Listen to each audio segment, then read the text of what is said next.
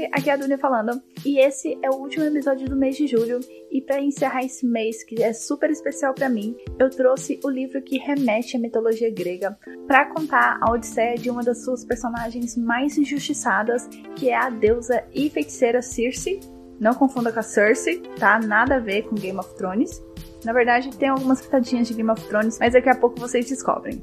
E tem também um anime cabeção de ficção científica que está disponível na Netflix chamado Ergo Prox.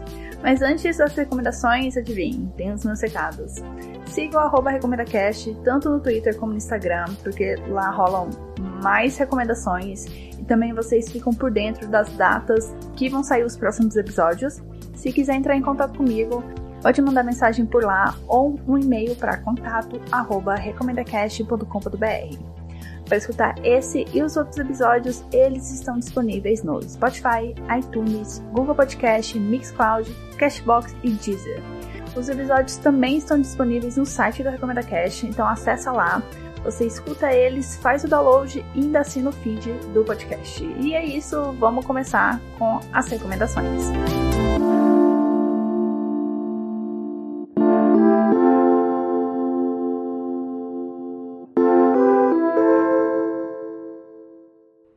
Eu vou começar falando sobre o livro Circe, que é uma releitura do mito da feiticeira Circe, né? Obviamente.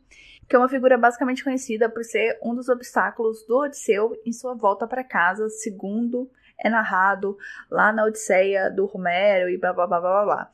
Só que a Circe, ela é como que eu posso dizer? Ela não é resumida simplesmente a ser amante do Odisseu e atrapalhar um pouco a volta dele para casa. Ela tem muito mais história que isso, ela tem um passado muito interessante. Ela tem outros eventos antes de conhecer o Odisseu e eventos após conhecer o Odisseu. Então, é basicamente essa linha do tempo que, que esse livro vai, vai contar. O livro Circe é o segundo livro da escritora e professora de latim e grego Madeleine Miller, que é uma americana. E não por coincidência, o seu primeiro livro também foi sobre mitologia grega, só que ela focou no romance entre o Aquiles e o Patroclo. Acho que eu falei o nome dele certo. E surprise, o Aquiles era gay, sabe? Era um fato quase 100% confirmado. Mas enfim, voltando aqui. No livro da Circe, a gente vai conhecer, como eu falei, a vida da Circe antes do Odisseu, e eu só posso falar, assim, já deixar bastante claro que a vida dela era muito agitada. Odisseu, assim, foi o evento que consagrou ela, né? Que tornou ela famosa, mas ela estava envolvida, assim, em tramas muito mais importantes e instigantes. E é isso que a gente vai conhecer com esse livro, né? A Madeleine vai nos apresentar três períodos da vida da Circe, começando com a ingênua ninfa Circe que vive ali na corte do pai Hélios, que presencia desde tramóias perigosas contra os deuses do Olimpo até as futilidades de outras ninfas e deuses menores, né? É, eu vou abrir um parênteses assim bem rápido aqui, é porque a Circe era filho do deus Hélio, que é o deus do sol, e eles eram considerados deuses mais antigos. O, o tinha o Oceanos, tinha outros deuses ali, e eles têm meio uma rixa, meio não, né? Eles têm uma rixa com Zeus e os outros deuses do Olimpo. Então, isso vai estar tá presente em grande parte do, da narrativa do livro. Tá bom. Tem esse período dessa ingenuidade da Circe. E depois nós temos a poderosa e exilada feiticeira Circe, né, que é a figura que a gente mais conhece, que é uma resolvedora de tretas assim, tanto dos mortais como dos imortais. E por último, a gente vai conhecer a mãe Circe, que precisa lidar com a maternidade, né, e realmente lidar, não como os deuses faziam, né? Simplesmente paria o filho e jogava ele no mundo e foda-se, esquecia que tinha filhos. Então ela vai realmente aprender o que é ser mãe e vai ter que aprender a conviver com a mortalidade da sua cria. E esse é meio o resumo do livro. Por que, que eu me interessei por Circe? Primeiro, era um livro que ele já vinha aparecendo para mim já fazia um bom tempo. Eu já via pessoas comentando, ele aparecia na lista assim de melhores livros do ano. Começou em 2018, né, que foi o ano do lançamento dele, óbvio. Mas eu via ele sempre figurando assim como uma das melhores fantasias e isso me deixou interessada. Só que eu não conseguia arrumar um jeito de ter o livro para ler. Então eu tava assim adiando. Esse ano eu finalmente consegui pegar o livro para ler. E assim, foi impactante logo no começo, porque Circe, ele dá voz a essas mulheres que são renegadas na mitologia, né? Que são simplesmente umas figuras de papelão que estão ali, né? Só para servir. E o livro acaba dando personalidade, profundidade e uma perspectiva diferente aos acontecimentos. O que eu considero assim que é um equilíbrio dessa narrativa oficial, né? O máximo de oficial que a mitologia grega possa ser. E eu acho que ele faz um trabalho muito importante de evidenciar a importância das mulheres tanto no mundo como na mitologia grega, uma coisa assim que a gente nunca parou para sentar e perceber. Porque, sejamos sinceros aqui, os heróis gregos são só heróis porque tiveram a ajuda de mulheres inteligentes e perspicazes. E, como de praxe nessa sociedade machista, os homens é que são lembrados e venerados, né, glorificados e etc. E sobe para as mulheres serem vilanizadas e culpabilizadas. Eu posso citar exemplos, se você quiser exemplos. Temos, tipo, a Hera, que é sempre lembrada como a esposa raivosa, mas ninguém lembra que o Zeus é um filho da puta que sai transando com todo mundo aí, né? Tem também a Ariadne, que é do mito do Minotauro, né? Que ajuda o Teseu. É ela que tem a ideia de colocar o barbante para sair da porra do labirinto. E o que, que o Teseu faz? Simplesmente larga ela no meio de uma ilha. Sabe? Foda-se ela, eu estou livre, bye. E tem também a Medusa. Eu não sei muito bem os detalhes da história dela, mas eu lembro que ela é sacaneada pelo Poseidon. Então, toma aí três exemplos. Boom! Como foi minha experiência com o livro? O começo, ele foi bastante engraçado para mim, porque eu tava com uma expectativa de já começar uma coisa épica, uma coisa assim heróica, gigantesca, e ele começa como uma novela da Jane Austen, sabe? Onde os aristocratas e a nobreza são os deuses e os mortais são a ralé, né? São as pessoas comuns. É algo bem palaciano, com os cortejos, né? Os deuses recebendo presentes, sendo cortejados, e não sei mais o que, e blá blá blá blá blá blá. E ele me trouxe muito essa sensação meio novelesca, né? Inglaterra de época, com os britânicos muito safados e atiçados, sabe? Sensation, honey. Esse começo, ele traz essa Circe ultra romântica, sabe? Muito ingênua, sofredora de bullying e parte de uma família altamente disfuncional, né? Porque a mãe dela é super indiferente a ela e o pai é ausente. E é uma parte muito triste esse começo. Dói muito no meu coração. Ver a Circe toda crente que um dia sua família vai amá-la do jeito que ela merece, do jeito que ela quer, que ela vai encontrar o amor perfeito, o amor da vida dela, que ela não vai ser como esses outros deuses, né, que são trocados, que têm problemas, que sofrem, que têm desventuras etc. Não, vai ser tudo maravilhoso para ela. Ela vai ser bem-vinda à corte, mas tadinha, spoilers, ela só tava na cabeça, né? E essa Cersei do começo, eu acho ela muito porra, porque ela tá ali implorando migalha pra gente que você claramente vê que não presta, né? Então, desde o começo fica bastante claro que a Circe é muito diferente do ambiente que ela se encontra e dos outros deuses, das outras ninfas.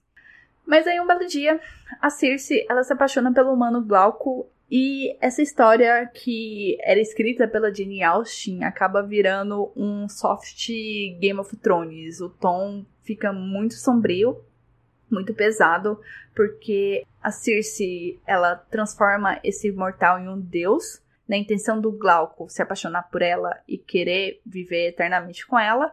Só que ela acaba transformando outra ninfa, que tem um bololô ali na história, em um monstro demoníaco. E a Circe acaba virando o que ela menos queria, ou provavelmente nunca imaginaria que ela acabaria virando. Que é uma grande ameaça totalmente descontrolada.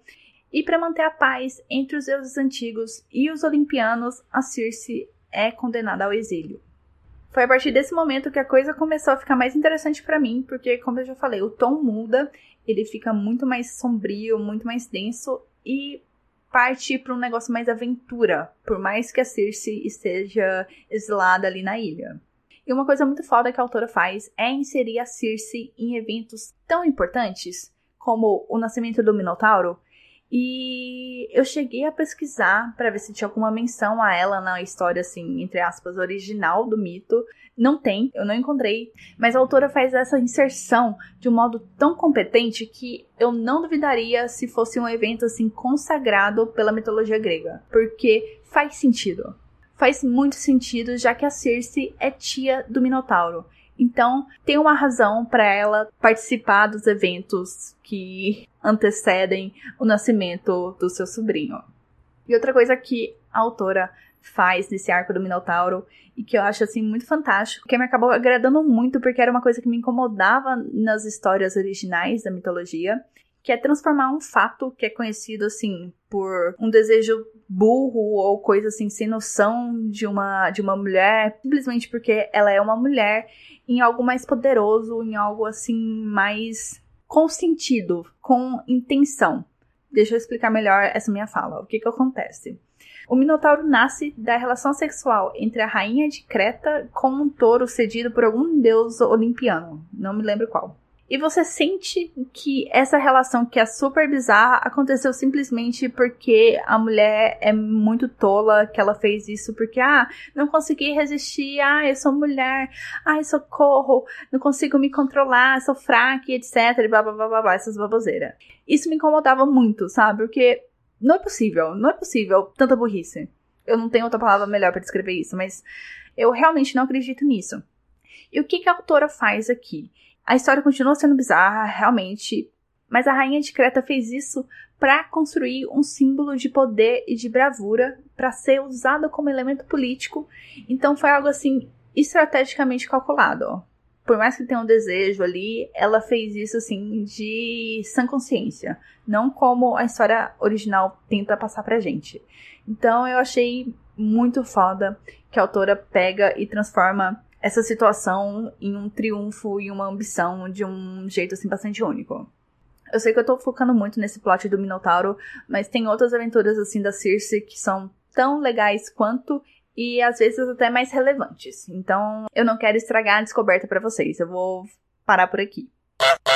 Depois de vários arcos de aventuras dela interagindo com outros personagens, o livro, para mim, perde o pique porque chega no arco materno que eu achei bastante chato, porque é novamente a Circe insistindo em algo que ela não tem controle. Volta um pouco a Circe lá do primeiro arco, né? Que é aquela coisa ingênua. Mas aqui eu entendo porque ela resiste em aceitar os fatos. Sabe? Ela tem a minha empatia por isso, porque é uma situação muito complicada, muito angustiante. De um modo geral, o livro ele é muito bom. A Circe é uma personagem amável, assim, desde o seu começo. As tramas e as intrigas são muito bem amarradas à sua presença, né? Ela tá ali no cerne, né? A Circe, ela funciona como um facilitador, então tem muitas figuras importantes procurando ela para resolver situações. E depois de terminar, fez sentido o motivo dele figurar, né, nesses vários tops, ele ser sempre mencionado, mesmo depois de dois anos dele ter sido lançado, porque é um livro muito bom muito bom mesmo. E eu acredito assim que parte dessa relevância é porque Circe essencialmente é um reparo necessário em certas partes da mitologia, porque a narrativa dá voz e desenvolve personagens femininas que foram meramente construídas como seres unidimensionais, posicionadas para servirem aos propósitos dos homens e da situação, seja tanto para o bem quanto para o mal. Já encerrando o bloco, Circe está à venda tanto no modo físico como no modo digital. Ele tem quase 400 páginas que fluem muito bem, muito bem mesmo. Valores agora. Eu encontrei a versão digital na faixa de 26 reais e a versão física vai até 50 reais. Então aproveite a quarentena, compre o livro, pegue ele emprestado, enfim, não sei, mas leia Circe.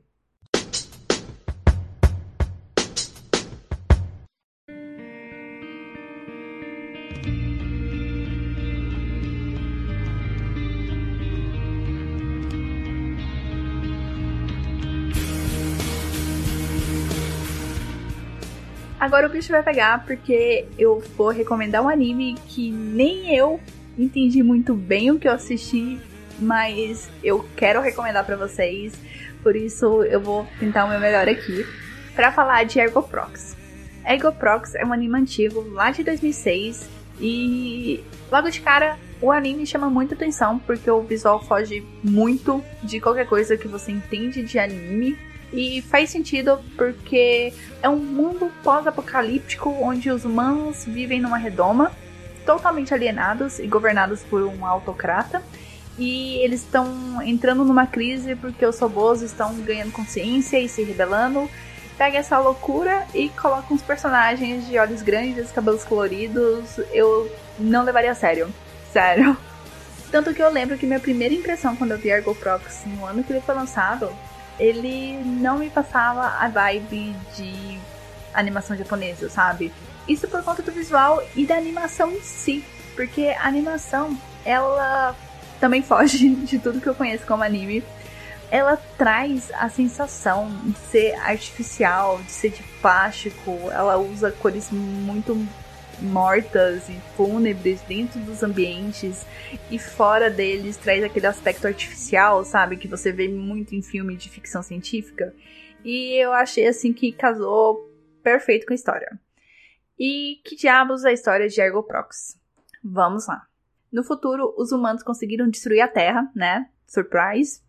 Não sobrou nada Nada mesmo, não sobrou animal, não sobrou planta, não sobrou nenhum ar para respirar, porque se você respirar aquele ar é perigoso você morrer. Para sobreviver, esses humanos construíram uma redoma para garantir o básico e poder viver assim numa boa, numa nice, enquanto espera a Terra regenerar.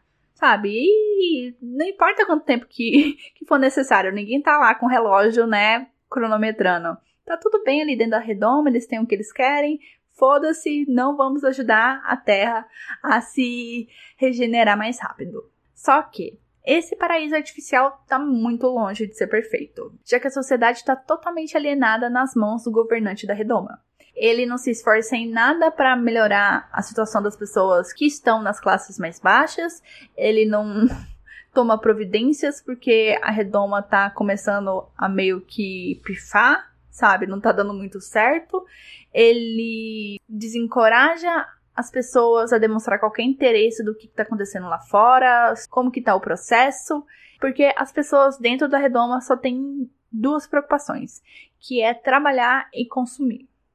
E para completar esse paranoia de histórias mal contadas, o anime mostra que a redoma de Rondo tá recebendo imigrantes. Mas de onde essas pessoas estão saindo, já que teoricamente não tem nada fora da redoma, as pessoas morrem fora da redoma. O que que tá acontecendo, né? What is happening? Aí você já fica instigado para saber por que, que o governo tá mentindo, ou por que, que eles estão escondendo a verdade, o que mais eles estão escondendo. Só que a situação que já estava meio ruim na redoma, sai do controle quando um vírus começa a se espalhar e infectar os robôs, dando consciência a eles. E quando a protagonista, que é a policial Real Mayer, é atacado por dois monstros dentro da sua casa e depois todo mundo tenta convencer que o que ela viu não era real, que ela estava alucinando, que foi o choque, que a casa tá toda destruída porque o gás explodiu. Não aconteceu nada, não foram monstros, você tá ficando doida. What's wrong with you? E no meio desse bololô de monstros se batendo na casa da Real e do vírus infectando robôs, tem um imigrante, Vincent Law, que também não entende o que, está acontecendo e por que, que essa trama tá se conectando a ele, por que, que o governo tá atrás dele, tá querendo prender ele, o que, está acontecendo. Eu comentei mais cedo que eu assisti o anime quando ele foi lançado. E na época eu não entendi nada. Realmente eu não entendi nada. Para mim, o anime era só um começo interessante, um meio onde não acontecia nada e um final confuso. Aí eu considerei assim que era péssimo, simplesmente e não quis nunca mais lembrar que eu assisti Ergo Prox. Só que esse ano eu encontrei ele na Netflix e sendo uma pessoa assim, mais madura e mais esclarecida, que eu fui tirar a prova se realmente o anime era tão ruim assim ou eu era só um adolescente trouxa que só prestava atenção quando tinha porradaria na tela. Minha conclusão é: eu era trouxa, mas também, em minha defesa, Ergo Proxy não facilitou em nada meu entendimento também. Sejamos sinceros aqui. Eu precisei ler um textão na internet depois que eu terminei o anime, e foi assim que as peças se conectaram melhor.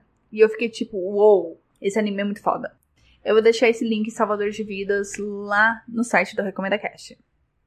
Como foi minha experiência de reassistir Ergo Prox? Os três primeiros episódios são uma introdução assim perfeita, porque eles te apresentam aquele universo, eles apresentam os dois protagonistas, como que é a vida deles e depois introduz os dois nessa grande trama que tem os monstros, proxies, o vírus e o que tá acontecendo fora de Rondon. E eu percebi que Ergo Proxy me passou uma vibe muito Blade Runner, sabe? Um noir tecnológico, mas é aquele tecnológico com um aspecto de antigo. Não porque ele é da década de 2000, mas ele me pareceu propositalmente ultrapassado, sabe? O design das coisas parece uma ficção imaginada pelas pessoas da década de 80 ou 90. Eu acho que por isso minha comparação com Blade Runner faz sentido na minha cabeça. Eu acho bom já avisar que Ergo Proxy é um anime muito introspectivo.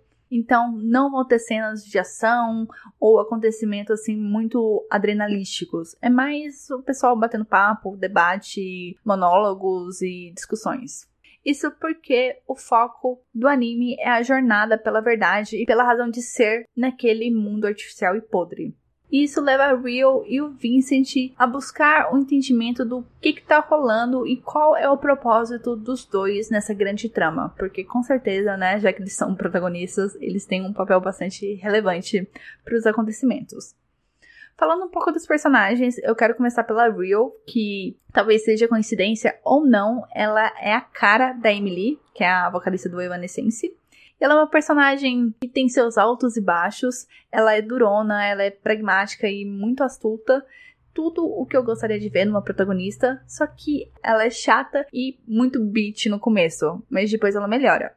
E eu entendo essa parte dessa construção dela ser chatinha e bitch, porque a Rio, ela é fruto daquela sociedade, né? Ela é fruto da sua criação como neta do regente. Então ela cresceu toda mimadinha, com tudo aos seus pés e ela nunca foi confrontada com perigo e quando esses monstros invadem a casa dela e ela teme pela vida dela, rola o seu despertar para a busca da verdade, né? O que que essa redoma, o que que o seu avô tá escondendo dela. Agora, o meu problema maior é com outro protagonista, que é o Vincent. Ele me irrita de várias maneiras, em vários níveis, por conta do seu medo e sua subserviência com tudo e com todos. Mas aí vem um pulo do gato. O que que acontece? O Vincent é para ser irritante mesmo, porque ele reproduz fielmente o que os imigrantes devem ser para Rondo. Ele tá ali cumprindo as regras, cumprindo as etiquetas e mesmo assim ele se deu mal. Por isso eu tentava sempre falar para mim: tenha raiva do jogo e não do jogador. Eu quero fazer um pequeno parêntese aqui sobre os imigrantes. O anime dá uma pincelada leve sobre a questão, mas se você for esperto, essa pincelada é mais do que suficiente para perceber que as conjunturas ali são bastante parecidas com a nossa realidade. Até assusta, né? Donald Trump. Agora, uma coisa que me irrita do começo até o fim do anime com Vincent é a roupa que ele usa, que fica parecendo que ele tá usando fralda. Que raiva, que nojo daquela roupa. Bitch, please!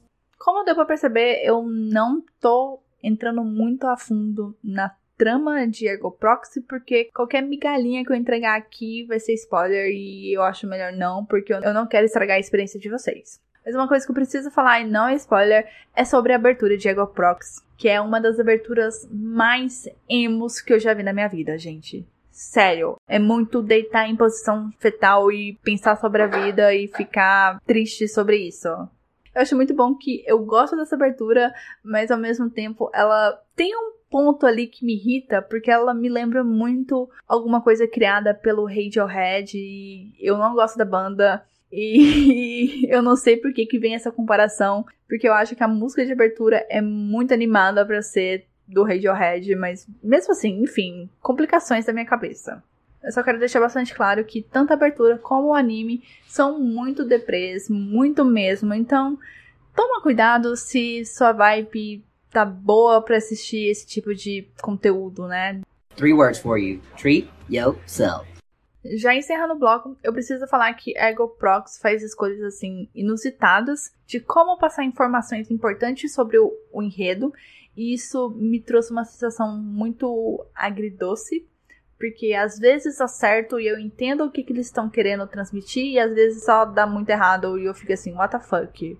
E o anime tem muito disso, né? Ele é uma piração total, só que eu acabei gostando muito mais do que eu esperava e agora eu entendo a sua importância, né? Porque ele acabou virou cult. Eu não sei, eu tô só chutando da minha cabeça, mas ele tem uma certa relevância e por que que as avaliações dele são positivas. Ergo Prox é uma experiência única, tanto de visual como de enredo. A história ela é densa e bastante elegante, eu não sei como que eles conseguem fazer isso. E é uma boa ficção científica com essas muitas pitadas de filosofia que acaba não te cansando tanto. Eu imaginei que eu ia ficar muito mais cansada de ficar vendo só diálogo na tela e que tá sempre te surpreendendo ao tomar decisões de como transmitir as informações de uma forma bastante única. Então aproveita que o anime tá na Netflix, são só 23 episódios e vai assistir, porque eu garanto que você não vai encontrar ficção científica como Ergoprox. O episódio acabou e se prepara que o próximo episódio só vai sair no dia 22 de julho, isso mesmo, julho, daqui um mês, e é por um bom motivo. Eu estou me dando férias. Mas se liga que ainda esse mês tem os stories e os tweets com coisas legais que eu consumi nesse segundo trimestre de 2020 e que acabaram não entrando pro podcast ou vão entrar no futuro. E é isso. Um beijo para vocês. Até julho e